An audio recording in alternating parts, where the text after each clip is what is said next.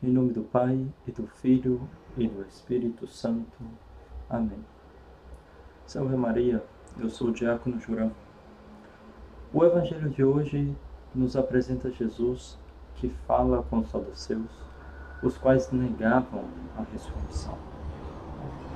E é precisamente sobre este tema que eles dirigem uma pergunta a Jesus, para o pôr à prova, para o pôr em dificuldade e ridicularizar a fé na ressurreição dos mortos. Propõe um caso imaginário.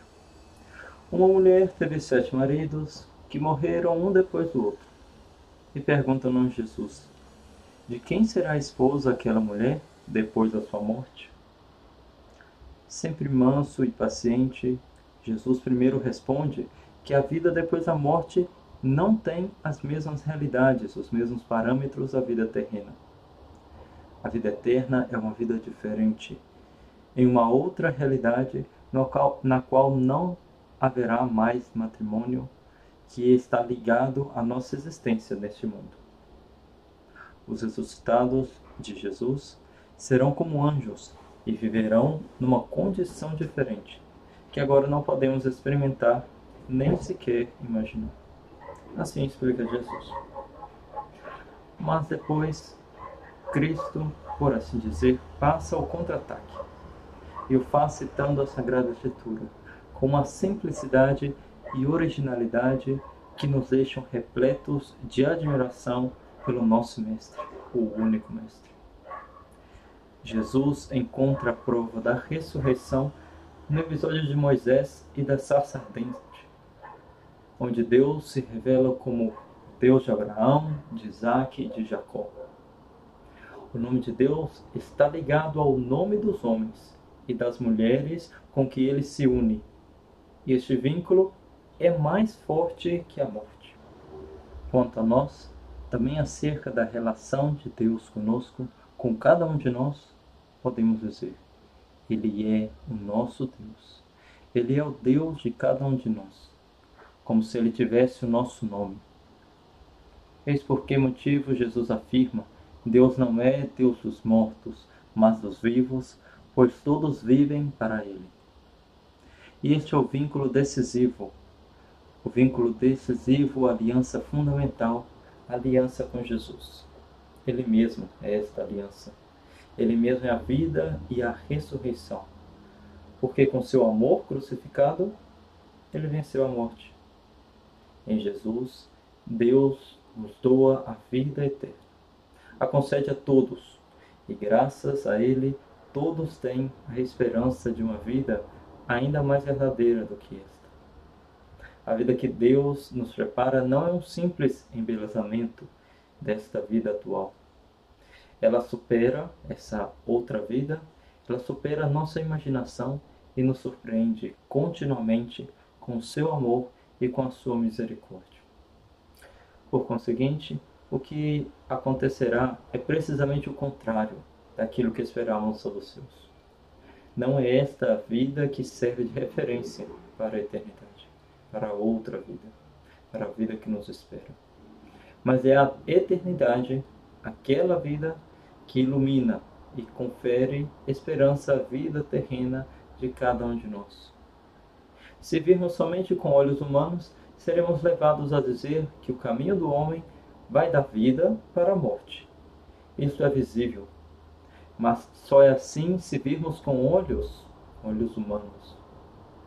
Jesus inverte esta perspectiva e afirma que a nossa peregrinação vai da morte para a vida, a vida plena, a vida eterna. Nós estamos a caminho, em peregrinação rumo à vida plena e esta vida plena que ilumina o nosso caminho. Por conseguinte, a morte está atrás, no passado, não diante de nós. À nossa frente está o Deus dos vivos, o Deus da aliança. À nossa frente está a derrota definitiva do pecado e da morte, o início de um novo tempo de alegria e de luz sem fim. Mas nessa terra, na oração, nos sacramentos e na vida em comunidade, nós encontramos Jesus e o seu amor. E deste modo podemos antegozar algo da vida ressuscitada, da vida eterna. A experiência que vivemos do seu amor e da sua fidelidade faz arder como um fogo no nosso coração, aumentando a nossa fé na ressurreição. Com efeito, se Deus é fiel e ama, não pode sê-lo a tempo limitado. Fidelidade é eterna, não pode mudar. O amor de Deus é eterno, não pode mudar. Não é a tempo limitado, é para sempre. É para ir em frente.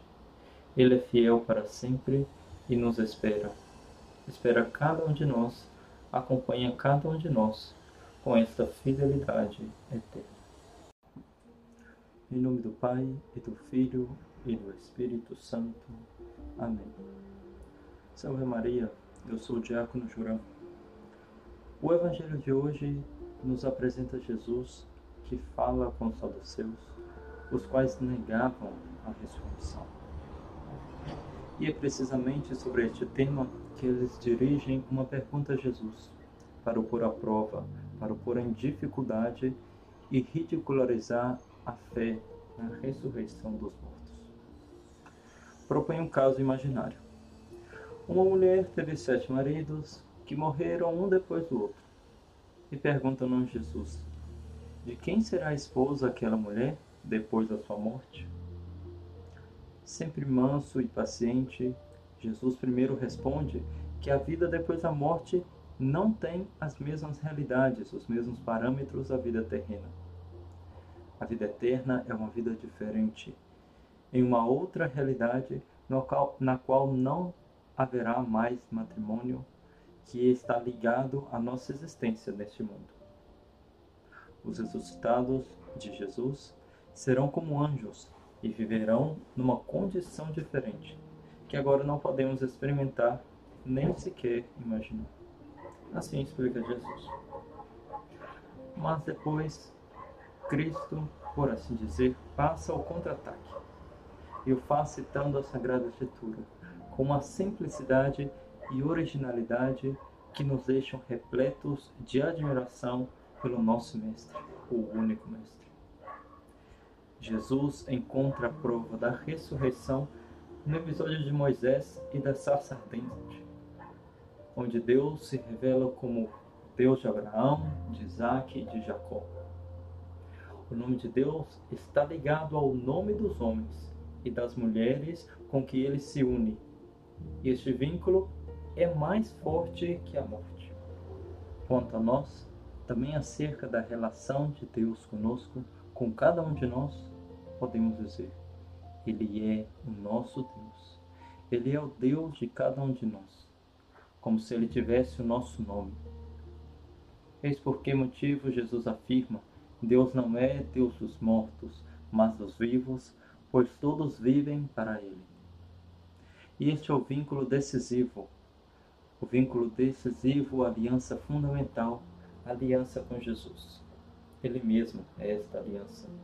Ele mesmo é a vida e a ressurreição.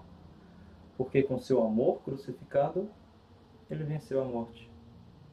Em Jesus, Deus nos doa a vida eterna a concede a todos, e graças a Ele todos têm a esperança de uma vida ainda mais verdadeira do que esta.